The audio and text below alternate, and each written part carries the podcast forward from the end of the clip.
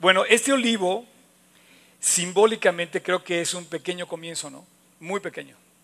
Se ve frágil, se ve, se ve pequeño, se ve como nada espectacular, ¿no? Si tú ves los olivos, son espectaculares, son árboles milenarios. El olivo significativamente habla de Israel, es, una, es, un fruto que posiblemente es el fruto más antiguo que consumimos hoy, exactamente igual a lo largo de todos los tiempos de la historia. El olivo, ah, lo mismo que tú te comes un olivo hoy, se comían hace mil años, hace dos mil años, hace tres mil años, hace cuatro mil años, es lo mismo, no ha cambiado. La uva, por ejemplo, ha cambiado, la uva es diferente. Algunas, algunas este, eh, frutos son diferentes los que consumimos ahora que los que consumían aquí entonces, pero el olivo es igual. Y hay olivos en Jerusalén y en Israel que, que, se, que, se, mantienen de años. Entonces yo simbólicamente eh, quiero presentar este pequeño eh, arbolito el día de hoy como un pequeño comienzo celebrando nuestro primer aniversario de Polanco, de la célula aquí de... Entonces esto habla de cómo estamos. Porque si bien hemos logrado mucho, después de un año de haber ya prácticamente forrado esta casa y ya la tenemos completa, ustedes han sido testigos de todo lo que ha pasado aquí, realmente no es, el, no es la meta esta. Nunca va a ser la meta ladrillos y paredes, nunca. Más bien, la meta que tenemos que alcanzar es seguir creciendo en Cristo, crecer en el conocimiento y en el amor de Jesús. Yo quisiera que esto fuera un símbolo, eh, después de celebrar de, terminar nuestra serie de aniversario, de que logramos nuestro primer aniversario, pues estamos así. Pero así como tú lo ves de pequeño, dice, no menosprecies los pequeños comienzos, porque este pequeño comienzo, este pequeño árbol, este pequeño olivo, es un símbolo que yo quiero que signifique en tu corazón Jesús. Que siga creciendo. No podemos dejar nada de ese tamaño. Porque está bien que empiece así, pero la idea es que crezca. Tus hijos la idea es que crezcan, que se desenvuelvan, que se desarrollen, que triunfen, que alcancen, que logren alturas y metas. ¿no? Entonces, eh, a partir de ahora vamos a tener este arbolito aquí cercano. Esperemos que signifique de alguna forma el crecimiento espiritual de cada uno de sus corazones.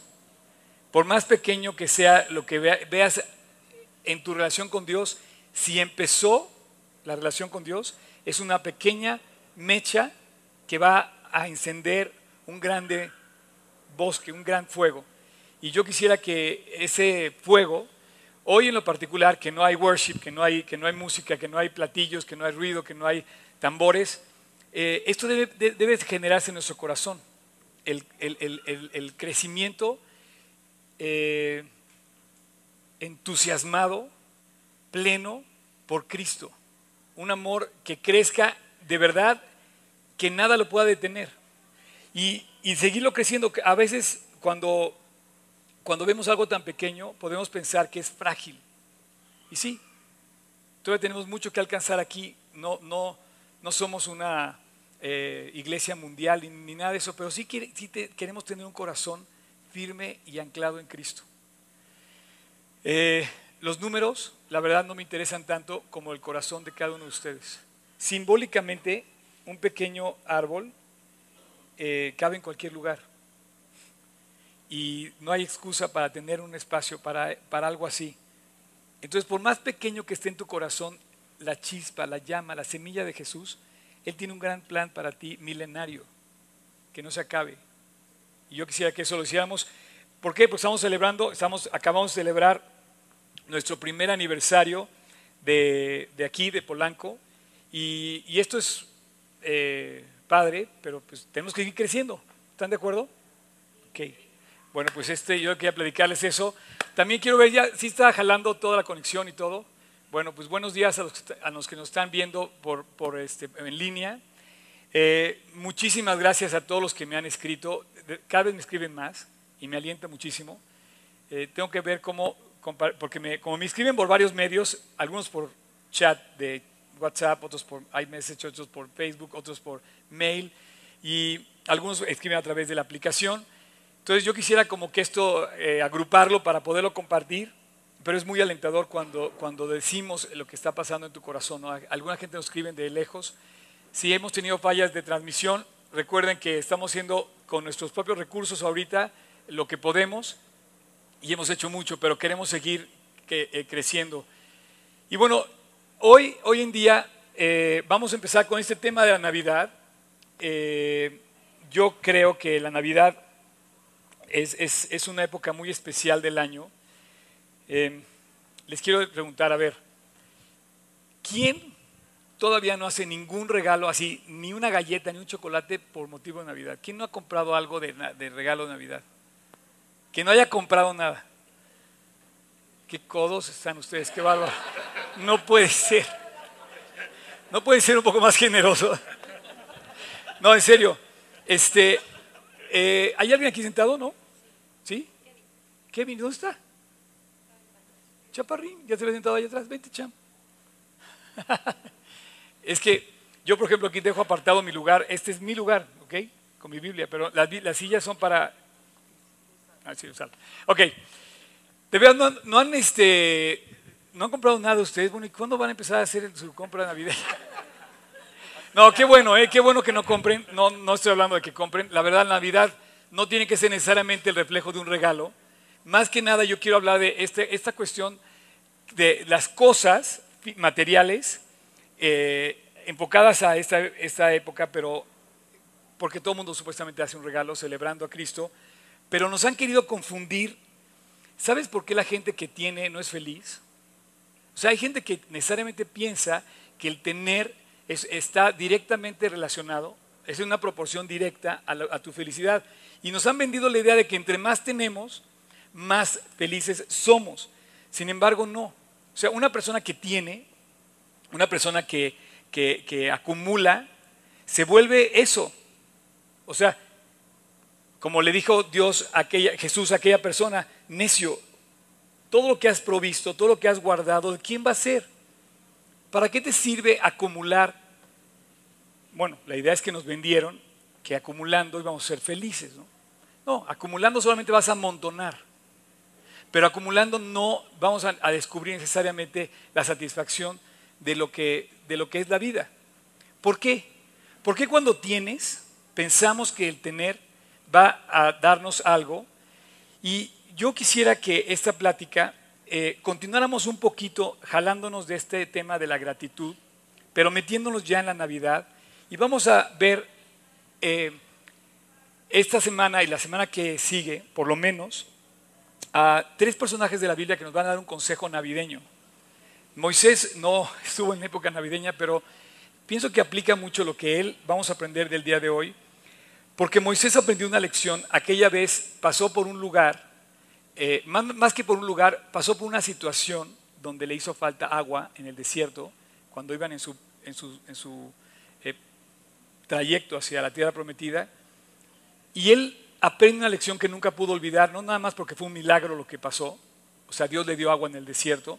Si ustedes han estado alguna vez en un desierto o una tierra seca donde es desierto, hay varias zonas en México que son desierto, y cuando ves agua, y cuando de repente ves que surge agua porque hablaste con una roca o porque golpeaste la roca y de repente brota el agua y brota un manantial, por cierto, torrentes en el desierto, ves que la Biblia se refiere a torrentes en el desierto, suceden. En el desierto dice, otra vez abriré eh, ríos en el desierto y torrentes en la soledad, dice el versículo, algo así. Bueno, en Israel hay un lugar, se conoce porque en ciertas partes de las montañas desérticas de Judá, surgen estas eh, em, lluvias a lo lejos que provocan que el río descienda y de repente, de repente el desierto se llena de torrentes que fluye agua que inclusive puede ser en abundancia en el desierto. Esto es milagroso, pero es una, es una tierra milagrosa de por sí, en el sentido de lo que han experimentado como milagros. Bueno, ¿a qué voy? Moisés nunca pudo olvidar esta lección. ¿Por qué? Porque se, se olvidó de algo que Dios no quiere que nosotros olvidemos. Y en Navidad nos olvidamos hasta del festejado, ¿no? Pensamos, nos metemos en demasiadas cosas. Yo quisiera que no pasara eso hoy. Este, y, bueno, tengo, tengo varias cosas que quiero comentar con ustedes eh, el día de hoy. Una de ellas es que vamos a ver otro video que grabaron, que me grabaron a mí con mi testimonio. Espero dárselos al dato. Eh, es para que ustedes lo vean. ¿Y qué? Te digo porque estamos súper en deuda con este tema de agradecer. Pero si le diéramos al clic, si le diéramos al clavo el agradecer, realmente, te darás cuenta de la cantidad de personas con las cuales estamos en deuda, porque gracias a esas personas estamos donde estamos hoy. Todo lo aprendemos los seres humanos. Jesús nos enseñó, a través de la palabra, nos enseña a vivir y estamos en deuda con nuestros maestros. Un maestro, un maestro de una escuela, un maestro fiel de una escuela, un maestro que es un testimonio, se vuelve una persona clave en la vida de un, eh, de un, ser humano. Porque esa persona puede marcar la diferencia de a tal grado de ese alumno que ese alumno puede catapultar el resultado al que va a llegar. Entonces, nunca menosprecies a los maestros. Nunca.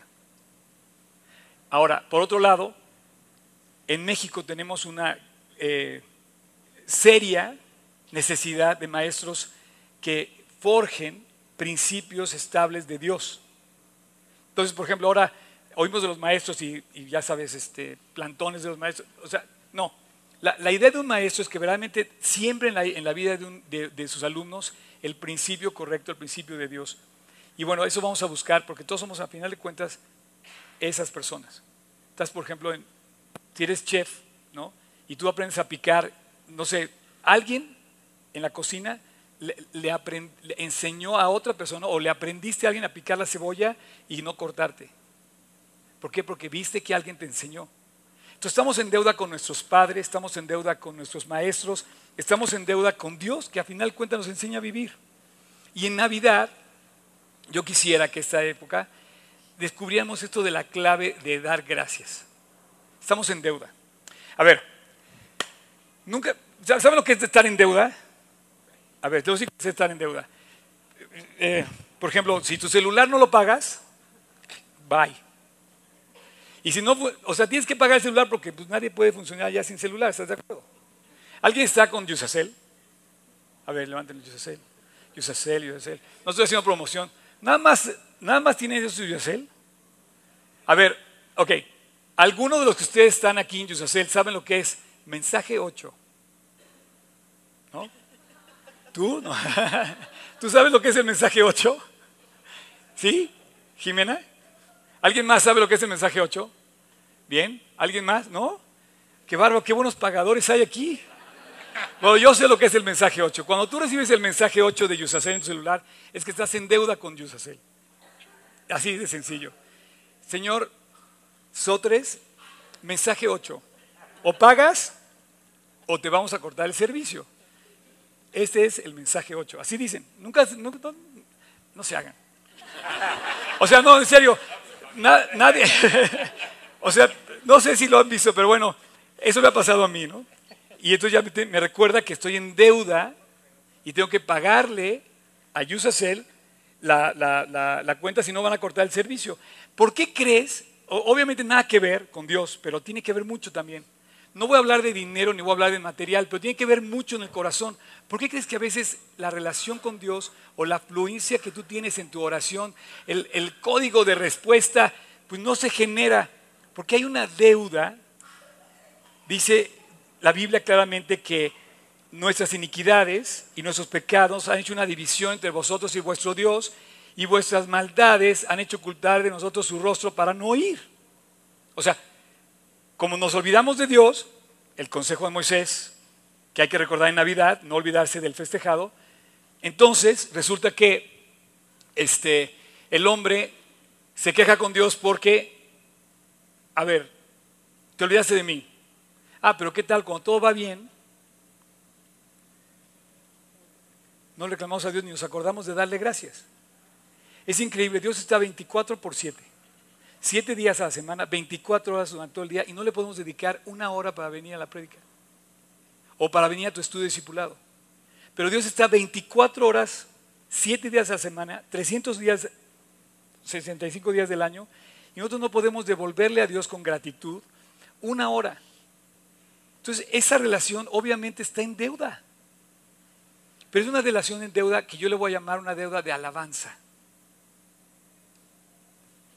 Ahora, el nombre de alabanza es un poquito religioso y, me gusta usarlo, pero a la vez como que nos coloca en términos religiosos. Yo digo que a veces los términos religiosos son como el chicle, ustedes han visto. ¿Por qué? Porque están muy masticados y ya perdieron su sabor. Nunca ha pasado eso con el chicle. Lo malo del chicle es que de verdad no sirve para nada. Creo que más te endulza un minuto y ya se acaba. Y entonces estamos con el chicle ahí masticándolo. Y ya no tiene nada y hasta sale peo y ahí seguimos con el chicle. No me regalen chicles, por favor. Nunca. No me gustan los chicles. ¿ok? Y los dentistas tampoco creo que promueven los chicles. Pero no sé. O algunos sí, ¿verdad? Ok. Ok, no hay problema. ¿Quién? Eh, pero ¿qué, ¿a voy con esto? El término de alabanza está, está muy masticado y está muy ubicado con cosas religiosas, pero la, la alabanza es la, es, la, es la, palabra exacta de Dios para lo que yo te quiero decir hoy en mi prédica del día de hoy. Cómo reconocer lo que debemos reconocer y cómo expresar cuando reconocemos.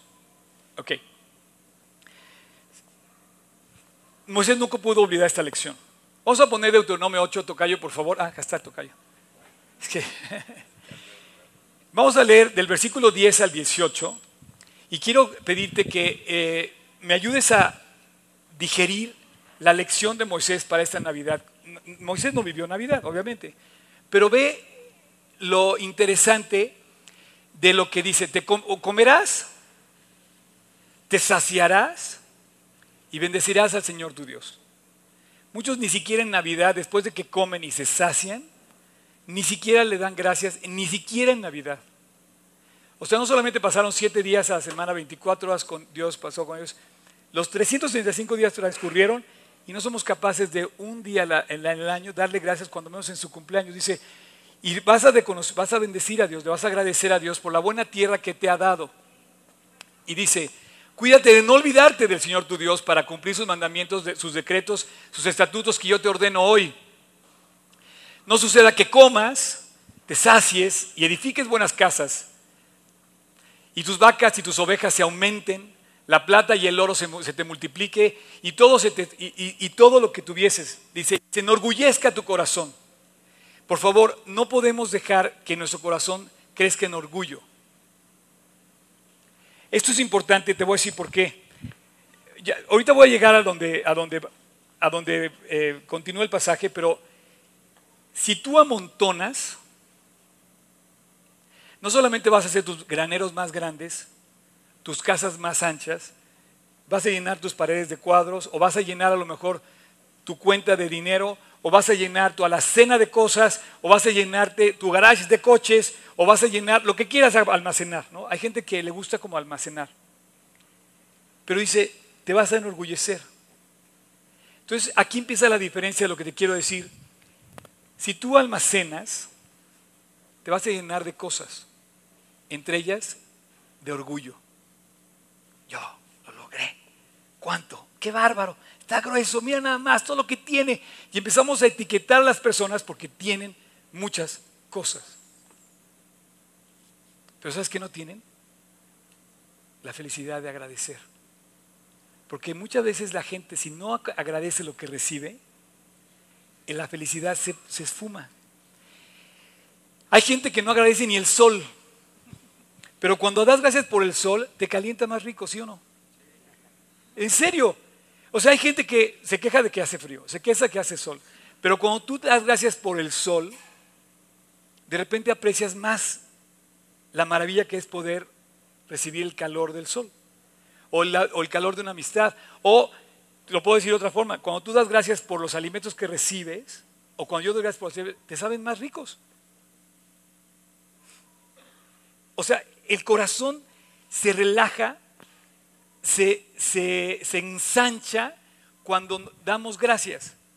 Cuando no, voy a volver a poner el versículo de Tocayo, cuando no, el corazón se enorgullece. Y al enorgullecerte se alejas de la gratitud y te alejas de la felicidad, pero al agradecer regresa esa felicidad como que alientas a tu corazón para la felicidad. Entonces dice, no sea que se vaya a enorgullecer tu corazón y te olvides de Dios. Entonces, misión número uno, no puedes olvidarte de Dios. Y Dios es una palabra muy masticada también, pero debe estar en el corazón vivo. Hoy no hay alabanza así esplendorosa, ruidosa, grandiosa, eh, voluminosa.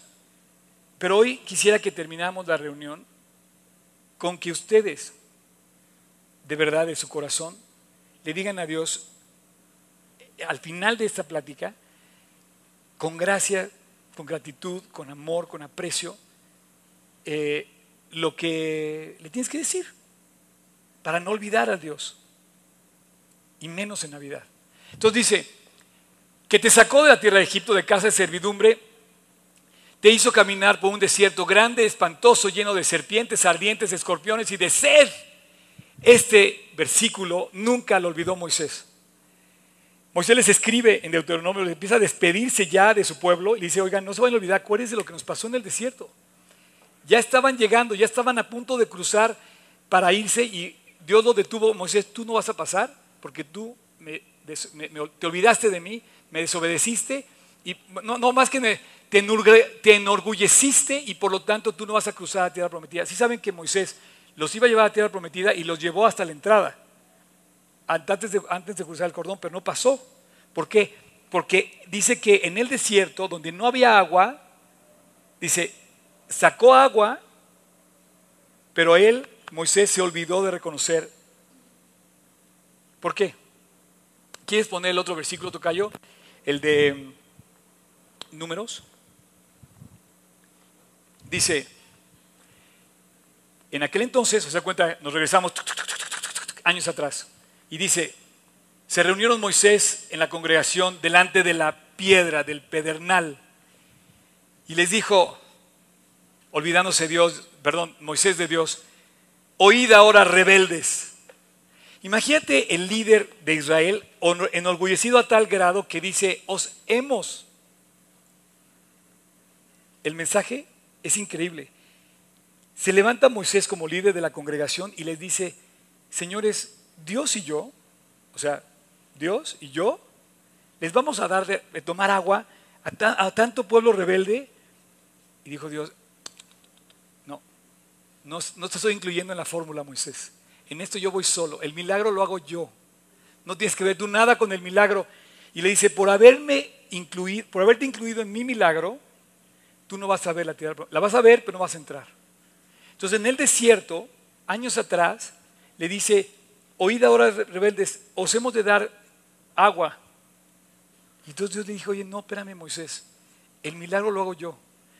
Entonces, volvamos otra vez a donde estábamos, capítulo 8 del Deuteronomio dice, no te olvides, no te olvides como yo, porque Moisés se olvidó de Dios e dice, no te olvides de que nos dio agua.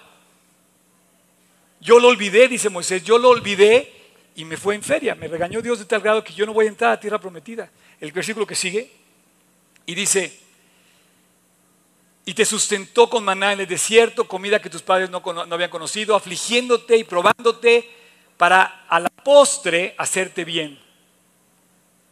Y digas en tu corazón, fue mi poder, fue mi fuerza la que me ha traído toda esta riqueza.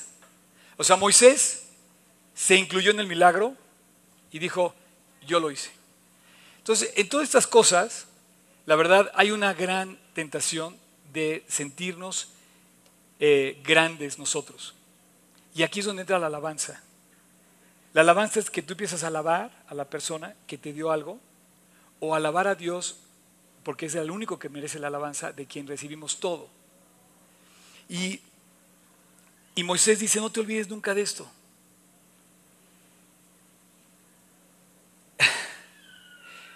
¿Cuántos faltan, Tocayo? El que sigue.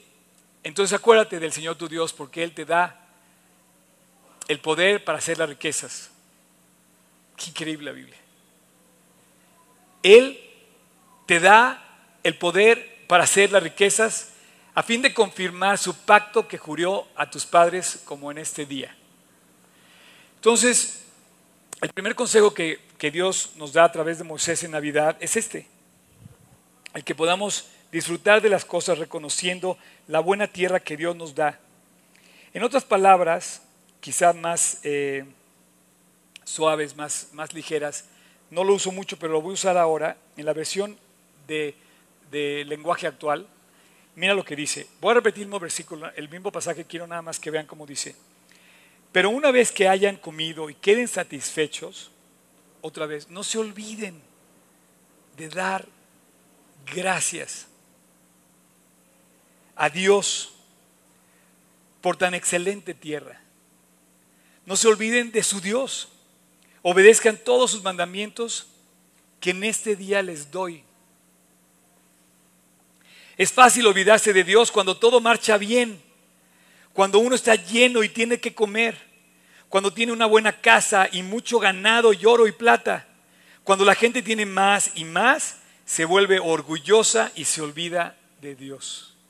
Esa persona no alaba a Dios.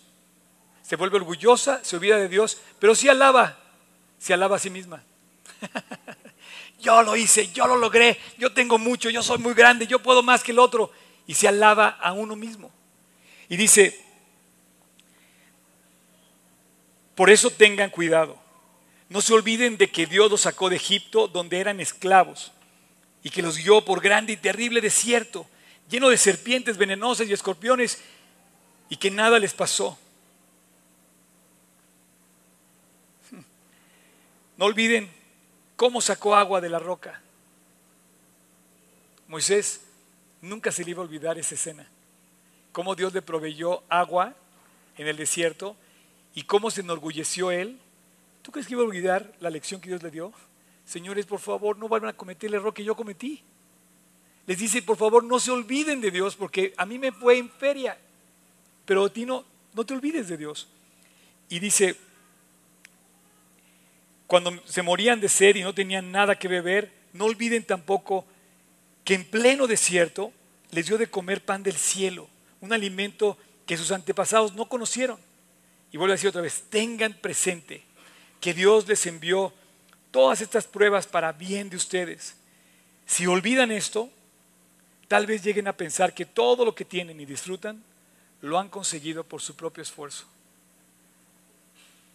Entonces la palabra alabanza se vuelve real, pero se vuelve selfish, se vuelve hacia mí.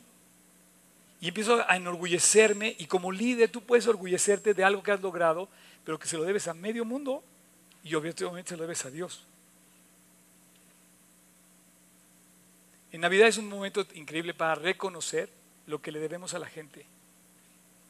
Y termina el pasaje diciendo, con esta nueva versión, dice, más bien deben recordar, ¿cuántas veces ha, dicho en este pasaje, en estos ocho versículos, cuántas veces ha dicho, no olvides, recuerda, no te olvides, recuerda? Más bien deben recordar que fue Dios quien les dio todo esto que hizo para que se cumpliese su promesa, la promesa que le dio a sus antepasados. Así es que la palabra eh, alabanza describe lo que tú puedes eh, eh, reconocer, pero no sé hacia dónde la dirijas, hacia Dios o hacia los demás o hacia ti mismo. Entonces, tú puedes acumular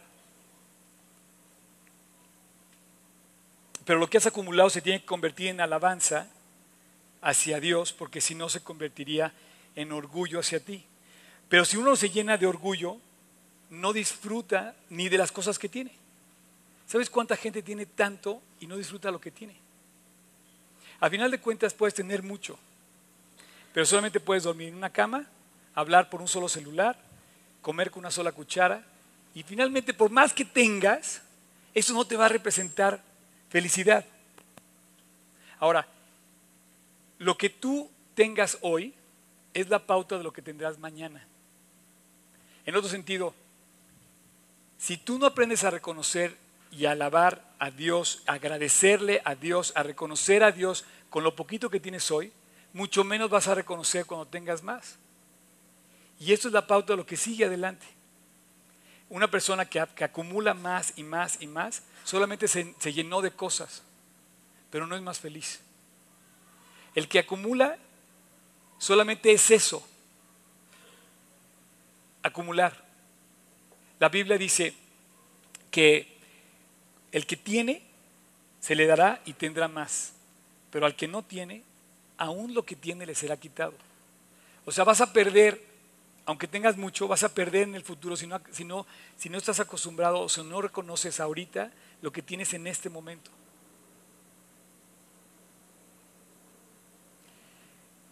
No sé por qué nos vendieron, en qué momento nos vendieron esto y podemos hasta matar por conseguir cosas. Cuando consigamos, y, cuando, cuando, nos, cuando lleguemos a ese momento nos vamos a dar cuenta que las cosas no te hacen feliz. Un creyente, al igual que un buen administrador, yo estudié en el ITAM y una de las cosas que me enseñaron en el ITAM era un principio de la Biblia. Bien me dijo mi pastor que muchas cosas que yo aprendía en el ITAM ya me las había enseñado mi discipulado. Y una de las cosas que nunca olvidé, que yo aprendí en mi, en mi carrera, era que un buen administrador hace más con menos. Es la definición de un administrador. Pero también es la definición de un creyente. Un buen creyente no es el que tiene más. Es el que puede hacer mucho con lo poco que tiene. ¿Sabes? Nada más tengo dos brazos, pero puedo abrazar mucho. Eh, pero hay gente que con dos brazos no se atreve a abrazar. Oye, pero es que, no, ¿sabes que, ¿sabes que oficialmente un abrazo te regula tu presión sanguínea? ¿Sabes que la persona que más abrazos ha recibido en el mundo hoy y vive hoy, hoy, hoy, no tiene brazos? Se llama Nick Bujic. Yo creo que es el récord de abrazos en el mundo y no tiene brazos. Cuando yo oí su testimonio, dice que él vivió frustrado porque quería ser, le pedía a Dios por brazos. Señor, yo quiero que me salgan brazos. No tengo. Era un niño que nació sin brazos, sin brazos y sin piernas. Y su ministerio se llama así, se llama Sin Extremidades, ese es su ministerio. Y este hombre que es un tipazo, está casado con una mexicana, por cierto, eh, dice que hasta que él descubrió que Dios le iba a dar más abrazos sin brazos que con abrazos. Y es cierto. Pero esto es, esto es significativo porque nos vendieron que la clave es tener mucho. No, la clave es tener a Cristo y con poco Dios te va a hacer mucho. Esto es lo que significa tener algo así. O sea, con poco es la promesa de que Dios va a hacer mucho. ¿Me vas a tomar una foto? A ver. ¿No es cierto? ok. Gracias. Se te fue la foto, Job. Pero es la promesa. Dios te dijo, no menosprecies el día de las pequeñeces porque Dios va a hacer mucho. Esta semana, no sé si ustedes, algunos de aquí eh, corrieron conmigo y vieron una situación que vivimos eh, muy especial. Nos encontramos con una persona mayor, yo creo que unos 80 años, en la calle, en una circunstancia muy especial. Eh, una, una, señora muy linda. algunos estaban ahí conmigo corriendo el sábado pasado y y de repente nos contó su situación. No sé cómo estuvo que nos encontramos con ella. Y yo me sentí muy frustrado porque yo quería hacer algo por ella y no podía, ¿no? entonces le digo, ¿le puedo dar un abrazo? Bueno, se soltó a llorar. Después otra, otra chica que estaba con nosotros también le dio un abrazo. Y finalmente hicimos una eh, pequeña amistad ahí con esta, esta mujer, compartimos de Cristo, le dimos una ayuda. Y yo te pregunto, ¿cuánto puedes hacer? O sea, con nada, mucho. Hoy tenemos esto, pero no es el final, es el inicio. Y yo no sé qué haya puesto Dios en tu corazón, pero lo que haya puesto es el inicio. Es como cuando te terminas de graduar. Pues ya te, ya te graduaste de doctor, no sé, o de arquitecto, pero no es el final. Ahí está empezando la carrera. Por eso este, este pequeño árbol creo que es como muy, muy significativo a lo que estamos nosotros, que yo quiero que Dios siga creciendo en nuestras vidas. Y una forma de crecer definitivamente es alabándolo. Ahora, esto de alabarlo es algo muy, muy especial, porque Y pongan atención y tomen nota. La palabra alabar, desde mi punto de vista, se define de esta forma. Es dar gracias, pero decirlo. Es muy, muy diferente dar gracias y no decirlo. ¿Ok? Porque tú puedes decir, oye, ¿sabes que Dios conoce mi corazón. Bueno, Dios sí conoce tu corazón. Yo no, yo no soy cardiólogo. Yo no tengo nada que ver. Pero si tú, por ejemplo, tú imagínate, le das las gracias y le dices, ¿no? O, por ejemplo, unas gracias así, ponte de pie tantito. Aguas porque voy con usted, no es cierto. Ya sabes, el típico, sabes, así, el, el típico abrazo así, donde tu expresión está muy limitada. O sea, no, la alabanza es expresión exterior, es algo que tu cuerpo dice, tu boca habla y lo expresas. El último salmo, ¿sabes lo que dice? Todos los salmos son una alabanza, pero el último, lo quieres poner, Tocayo, dice, alábenle todas las cosas que hay en el mundo. Dice, alaben a Dios, o sea, expresenle gratitud, pero díganselo.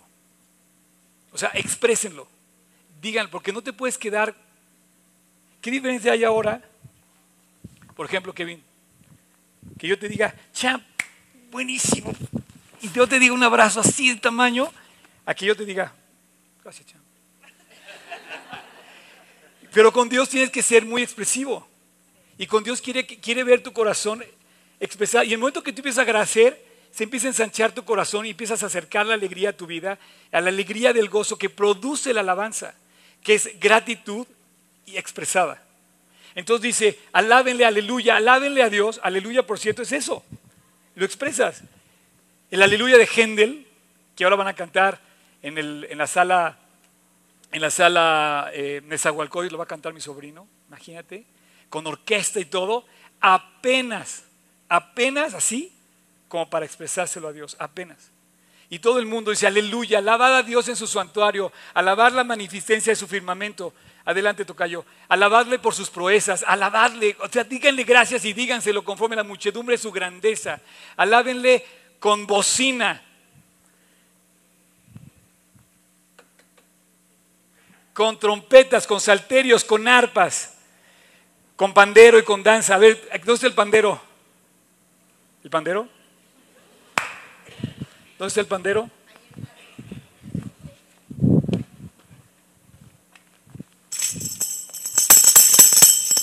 A ver, ¿quién, de quién, quién va a manejar el pandero?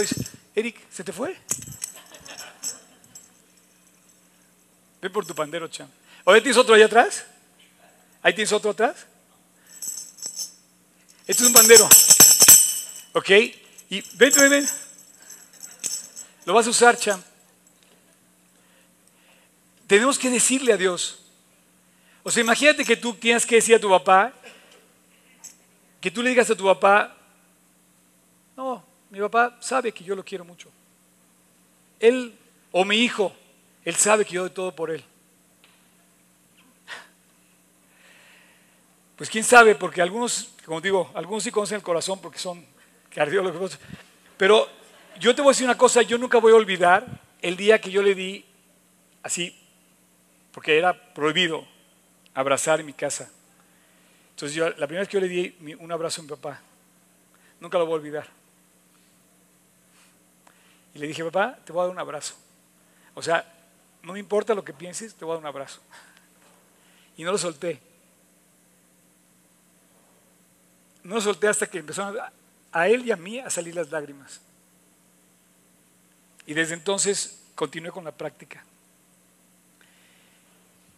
La expresión de la gratitud se tiene que llevar a cabo porque si no, te quedas como sin alabar. O sea, no estás expresándolo y esto te queda corto. Pero el decirlo, el decirlo es un principio básico. Y la Biblia lo expresa, dice, entonces por eso dice Moisés, no se olviden de reconocer a Dios y de alabarlo. Y termina el salmo, ya para terminar. Dice, con címbalos resonantes, alabarlo con júbilo. Eh, el que sigue, todo lo que respira, todo, absolutamente todo. Ese es el final de los salmos.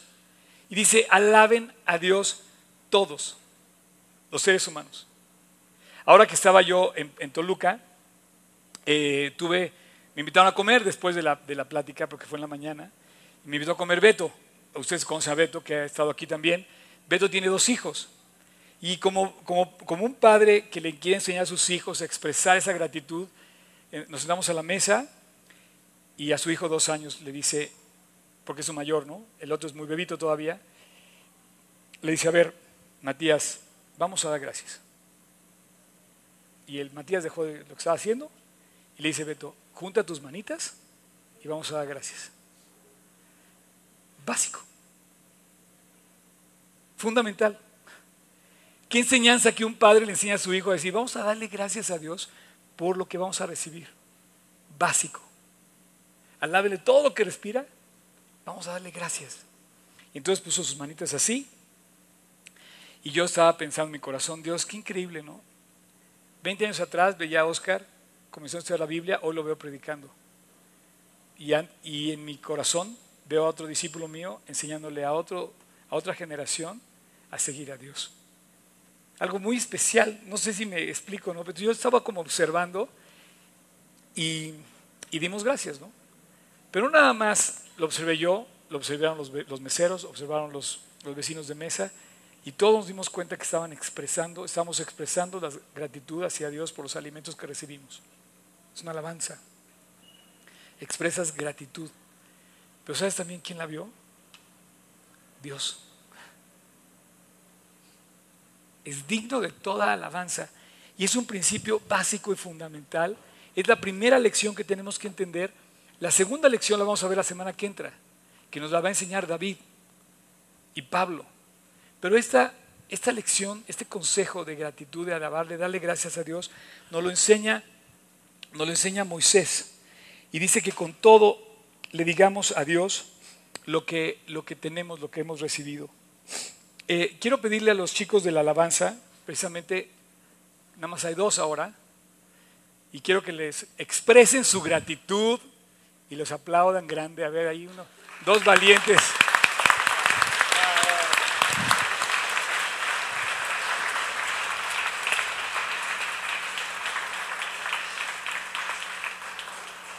Bueno, vamos a ponernos de pie, ¿ok?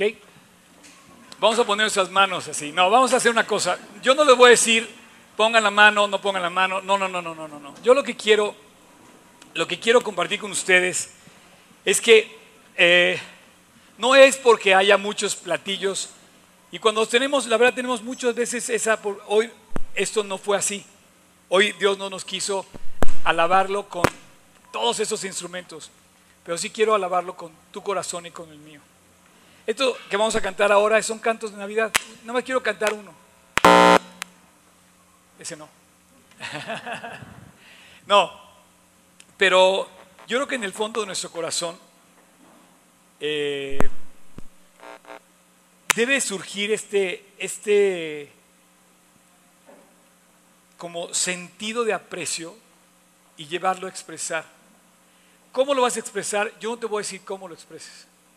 Los salmos te dicen que uses, por ejemplo, arpas, ¿no? No tenemos un arpa. Pero yo sí quiero que, tú lo expreses con tu corazón. Eh, esta que vamos a cantar, ustedes la conocen, ¿Se acuerdan del, pequeño niño con el tambor? Y bueno, pues es insignificante. No tengo nada que ofrecer más que este humilde tambor, ¿ok? No tenemos nada que ofrecer. No hay platillos, no hay batería, no hay trompetas, no hay orquesta, pero hay un corazón. Donde quieras, como quieras, donde tú quieras, Dios, Dios, tengo tanto que agradecerte y lo quiero expresar lo quiero decir. Quiero hacerlo patente ante los demás. Entonces, yo quisiera que esta Navidad nos acordáramos de Dios cantándole, ¿no? Pero cantándole el corazón. Dios, si eres digno en toda alabanza. Vamos a cantar el niño de tambor, ¿sale? El camino que lleva a Belén Baja hasta el valle que la nieve cubrió. Lo pastorcillos quieren ver a su rey. Le traen regalos en su humilde zurrón al Redentor, al Redentor. Quisiera poner a tus pies algún presente que te agrade, Señor. Mas tú ya sabes que soy pobre también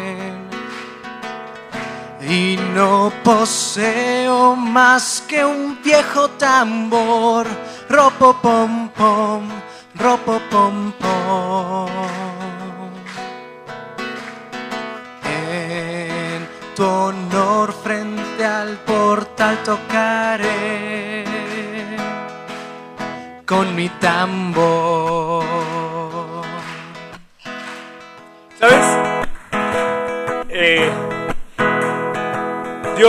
muchas gracias, porque la verdad no tenemos nada que ofrecerte, más que darte gracias.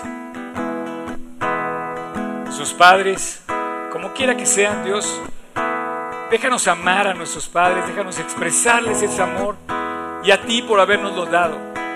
Como quiera que sean, no nos permitas juzgar a nuestros padres, Dios, sino más bien reconocer lo bueno que han sido, porque tú no te equivocaste, nos diste a esos padres. Gracias Dios por nuestros hijos, que es un fruto también que tú trajiste de nuestra vida cerca. Y Padre, bendícelos, que crezcan en tu amor. Enséñanos a nosotros ser ejemplo para que ellos puedan verte a través de nuestras vidas. Gracias por nuestros maestros, que a final de cuentas Dios nos han enseñado lo que hemos recibido y somos hasta el día de hoy. Gracias por las escuelas, gracias por nuestros trabajos, nuestros compañeros, por poder respirar, gracias por el sol, gracias por poder dormir, por nuestra cama, nuestras cobijas. Dios, gracias porque lo que tú nos has dado es una buena tierra, una tierra en donde tú nos permites recibir de tu bondad todos los días algo de lo cual podemos agradecerte y hoy te queremos agradecer. Quizá nada más este viejo tambor que representa simbólicamente algo muy pequeño que podamos poseer. Pero Dios, lo que te queremos dar realmente es nuestro corazón. Nuestro corazón aquí está, Jesús. Déjanos alabarte, déjanos decirte todo a ti, reconocerlo siempre, reconocerte siempre Gracias, Padre.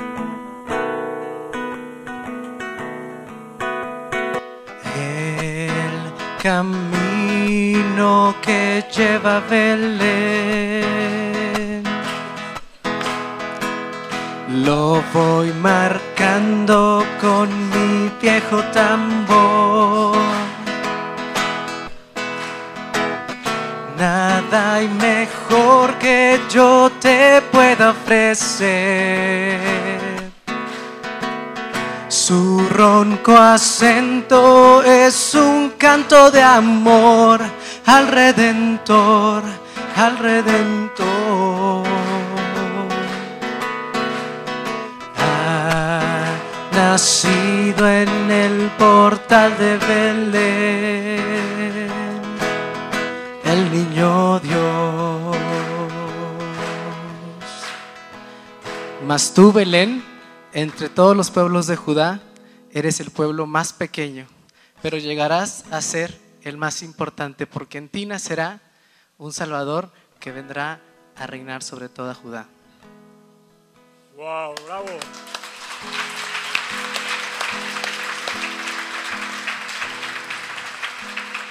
Oh pueblecito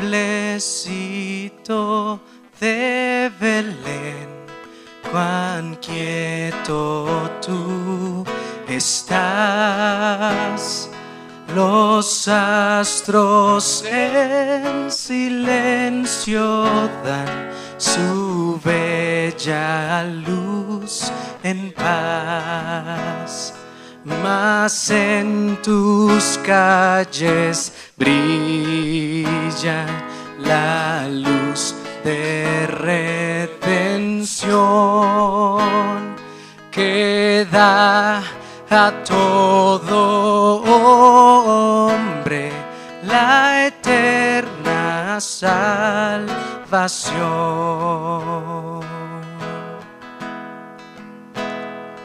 Oh, cuán inmenso el amor que nuestro Dios mostró al enviar un Salvador, su Hijo nos mandó. Y aunque su nacimiento pasó sin atención, aún lo pueden recibir el manso corazón.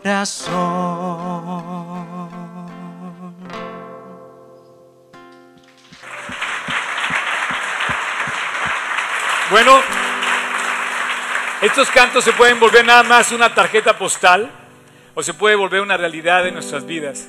Jesús puede nacer cada año en Belén, pero si no nace en tu corazón, de nada sirve y esa Navidad nunca llega. La Navidad llegó en mi vida hace 36 años cuando yo lo invité a, a mi corazón y cuando yo le pedí perdón. Y ahí, ahí empezó la Navidad en mi vida. Nació el Salvador en mi corazón. Y ahí nació la alabanza, nació el deseo de seguirlo, nació la expresión real de una vida que quiere obedecerlo y que recibió su perdón en la cruz. Estos cantos hablan de eso, que nació el Salvador, que llegó el Redentor, que vino a darnos vida. Bueno, tú estás muerto sin Él, muerto en tus delitos y pecados. Y hoy quisiera que invitáramos a que Cristo naciera en nuestro corazón. Yo lo invité hace 36 años, no puedo volver a invitar ahora, pero a lo mejor tú en este momento estás aquí y no tienes la seguridad de haberlo invitado a tu corazón, de haberte reconciliado con Él, de haberle pedido perdón. Y yo quisiera que hoy esa Navidad fuera en tu corazón.